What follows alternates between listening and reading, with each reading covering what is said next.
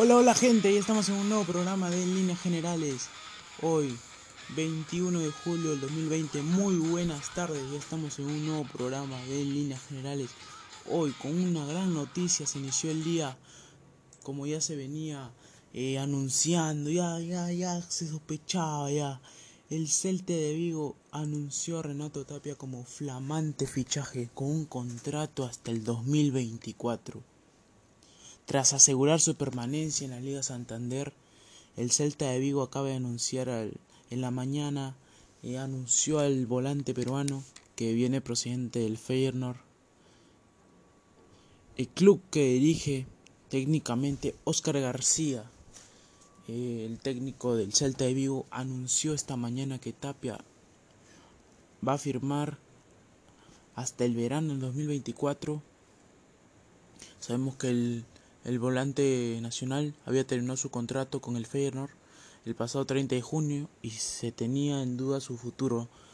Eh, muchos pensaban que se iba al Rangers, al Celtic, tenía ofertas de esos clubes, del Betis de España, pero Tapia se decidió por venir a Celta de Vigo y ahora ya el club lo ha anunciado oficialmente.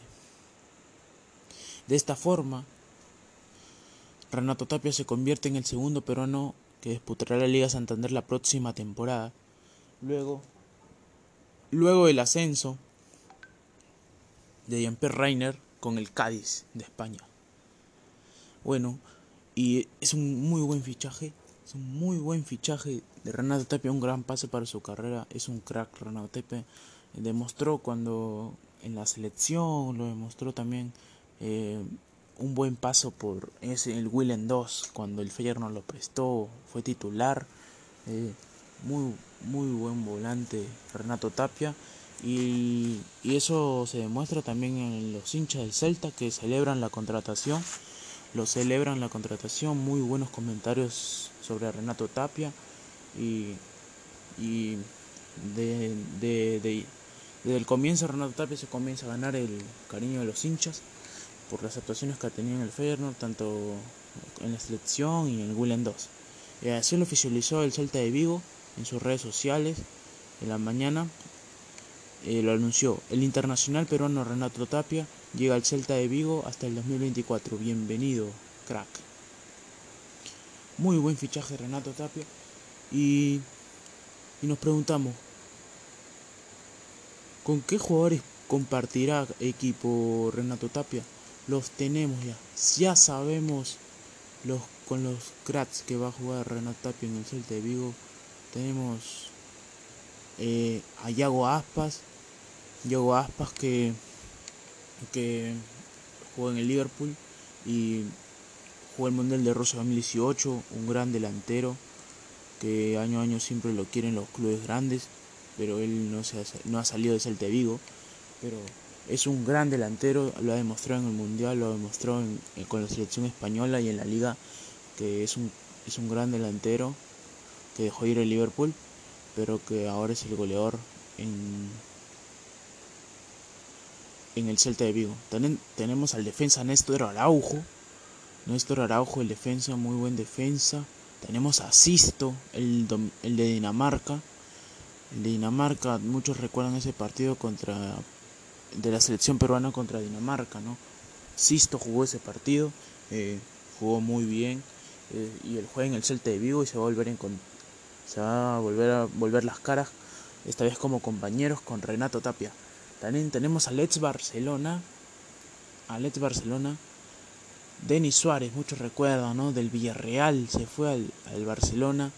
Eh, no rindió muy bien, pero demostró mucha calidad, ¿no? La calidad que tuvo en el Villarreal eh, el Barcelona le echó ojo y lo, se lo llevó. Hoy está en Salta de Vigo y va a compartir equipo con Renato Tapia. También tenemos a Denis, teníamos a Denis Suárez, eh, como decía Yago Aspas, a Santi Mina, el atacante Santi Mina, eh, un gran jugador. Eh, Rafinha, el brasileño Rafinha, el que está a préstamo en Celta, jugó toda la temporada en Celta. Tenemos al jugador histórico que ha regresado, Nolito, Nolito, el jugador que, que viene del Sevilla, eh, jugaba en Celta, se, se, fue al Manchester City, volvió al Sevilla, luego volvió al Celta de Vigo, el club, el club que, que lo llevó a la élite. También tenemos a Hugo Mayo, eh, a Rafinha, muchos jugadores muy buenos, muy buenos jugadores eh, con los que va a compartir equipo Renato Tapia.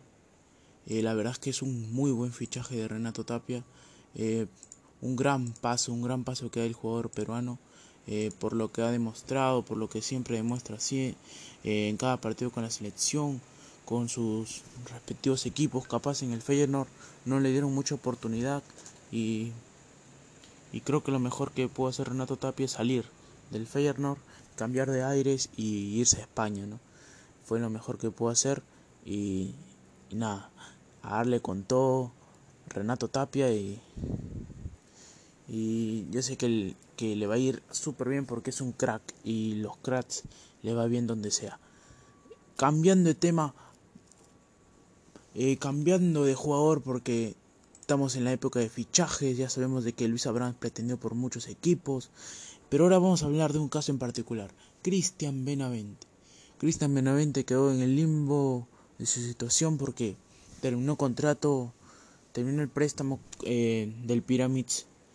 El Pyramids lo había prestado al Nantes, jugó una temporada y acaba de terminar su, su contrato de préstamo y ahora no se sabe si va a regresar a Egipto o, o va a ir a un club, pero dice, vuelve a la Super Pro League, la liga, la liga de Bélgica Dicen que Cristian Benavente despertó interés de tres grandes clubs de Bélgica.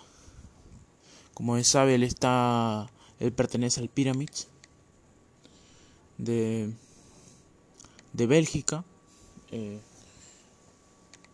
culminó, su, culminó su contrato de préstamo con el, con el Nantes eh, y ahora va a ver su futuro, porque no creo que quiera regresar a Egipto por toda la situación que está pasando también el, el, lo que es el mundo y esas cosas. Aparte no le fue muy bien el paso que tuvo en Egipto, le fue le fue realmente mal. Dicen que puede hay un, una oportunidad del posible regreso de Benavente al Sporting Charleroi, el club anterior al Pyramids, ahí destacó mucho. Benavente hizo grandes goles, muchos, muchas asistencias. Destacó mucho en ese equipo y de ahí se fue al, al Pyramids de Egipto. También despierta el interés de Standard Lieja y el Gen, grandes equipos de Bélgica que, que pueden hacer una opción eh, para Cristian Benavente. Bueno, Cristian Benavente es un gran jugador. Para mí es, yo todavía le tengo esperanza en la selección. Hay mucha gente que no, pero, pero es un buen jugador. Eh, hay que valorar un jugador que, que rechazó la, la, nacionalidad española, jugar por la selección española y jugar por la selección peruana. Se valora mucho, mucha gente lo quiere. Eh, es un buen jugador y creo que, que, que se puede hacer un espacio en la selección.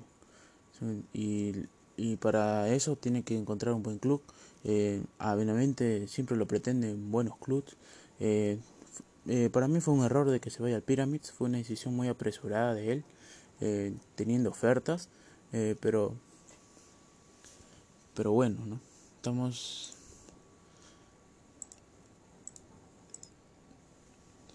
Bueno, Benavente, ojalá se mejore su situación y encuentre equipo lo más rápido posible porque porque ya, ya, se termina todo y, y tiene que hacer pretemporada y también alistarse para las eliminatorias, que son en septiembre y, ya van a iniciar y, y en la mente estoy seguro de que si juega va a estar en la lista. Cambiando de tema, no estábamos hablando del peruano, nos regresamos al, al fútbol peruano, tenemos noticias de último minuto, eh, Universitario de Deportes lo lamenta mucho, Jonathan dos Santos sufrió un desgarro en las prácticas y estará fuera de las canchas por un tiempo. El delantero uruguayo y goleador de, la U sufrió un desgarro que lo tendrá afuera del campo por unas semanas. se dio en el Club Árabe Palestino mientras estaban haciendo las prácticas. Eh, ya se manifestaba el médico del equipo Crema, eh, manifestó lo siguiente, tras las pruebas realizadas con nuestro jugador Jonathan Dos Santos por el departamento médico del club, se, se le ha diagnosticado desgarro del menisco medial de la rodilla izquierda. El tiempo aproximado de recuperación eh, será entre 2 a 3 semanas, según la evolución, indica el parte médico. Eh, Jonathan Dos Santos, como sabemos, es la principal carta ofensiva de Universidad de Deportes en la liga. Y, e incluso ya se había ganado la confianza de Ángel Comiso en los entrenamientos. El jugador uruguayo comandaba el ataque junto a Alejandro Hover, Donald Millán y el Chiquitín Quintero en, la primera en los primeros equipos que había armado el maestro, el señor de fútbol que ya no está en universitario, Gregorio Pérez. Pero bueno, ¿no? Eh, esperamos su pronta recuperación y también hay que saber de que Universitario tiene otro delantero, Alexander Zúcar, un gran delantero que es pura garra, ¿no? Es un muy buen delantero que deberían aprovecharlo y ponerlo también en el once titular. Eh, bueno, y regresamos a Europa cerrando este tema. como sabemos, el Real Madrid salió campeón y uno de los jugadores del Real Madrid, James Rodríguez, no tuvo mucha continuidad. Eh, la verdad es que fue una temporada pero olvido para James, ¿no? Tanto para él como para Gary Bale, no jugaron mucho. Eh, no les dio cabida en el equipo y bueno, ¿no? Eh, no tuvieron tanta continuidad. Ahora vamos a hablar de James Rodríguez. el Manchester United ya había, ya había se, se dice que ya había mandado una oferta formal por James Rodríguez al Real Madrid eh, para la temporada que viene, ¿no? Se dice ya de que James por 30 eh, sería por 10 millones de euros, eh, pero sabemos que James no vale no vale eso, el Real Madrid pide 30 millones. Será un buen desafío para el Manchester United traer a James Rodríguez y ojalá se concrete porque James es un gran jugador y lo único que necesita es continuidad. Continuidad eh, en, en el club que sea. Sabemos que jugó en el Bayern y no le fue tan bien tampoco. Pero bueno, ¿no? Son cosas que pasan. James Rodríguez, muchos lo recuerdan por el Mundial 2014, el mejor jugador, el mejor jugador de, de Colombia una, en una edición histórica de un Mundial eh, una participación histórica de Colombia comandada por James Rodríguez. Es se le recuerda mucho por eso porque hizo un campañón y bueno, ¿no? Es un crack y tiene que empezar a demostrarlo ya un poco más. Y hablando de fichajes, para cerrar ya con este programa, eh, la Juventus prepara un trueque para el fichaje de Diego Godín. El defensor uruguayo dejaría el Inter de Milán con tan solo un año después de haber llegado del Atlético Madrid. Eh, eh, no, lo, no jugó mucho en el Inter. No entraría en los planes de Antonio Conte para la siguiente temporada, cuando lo fue para esta. la primera temporada de Diego Godín el Inter no viene, no, no, no fue muy productiva. No fue indispensable en el esquema de Conte y ha disputado menos de la mitad de, encuentros de la temporada como titular, o sea, no, no, no fue muy considerado para esta edición de la Serie A. Eh, hay que hay que ser realistas. Eh, Godín no fue tan tan fundamental en este Inter y bueno, no. Eh, si es que se da su fichaje a la Juve, dicen que sería un trueque por por Matuidi, el volante de de, de la Juve que, que es titular, que alterna también, pero según el diario Dello Sport, eh, el Inter estaría de acuerdo en realizar el, intercambio con una operación que definitivamente dejaría satisfechas ambas instituciones. Eh, eh, Diego Godín iría a la Juve y, y Matuidi iría al Inter, que se está armando muy bien. Los dos equipos planean romperla y disputar siempre esto y, y seguir con seguir con la liga y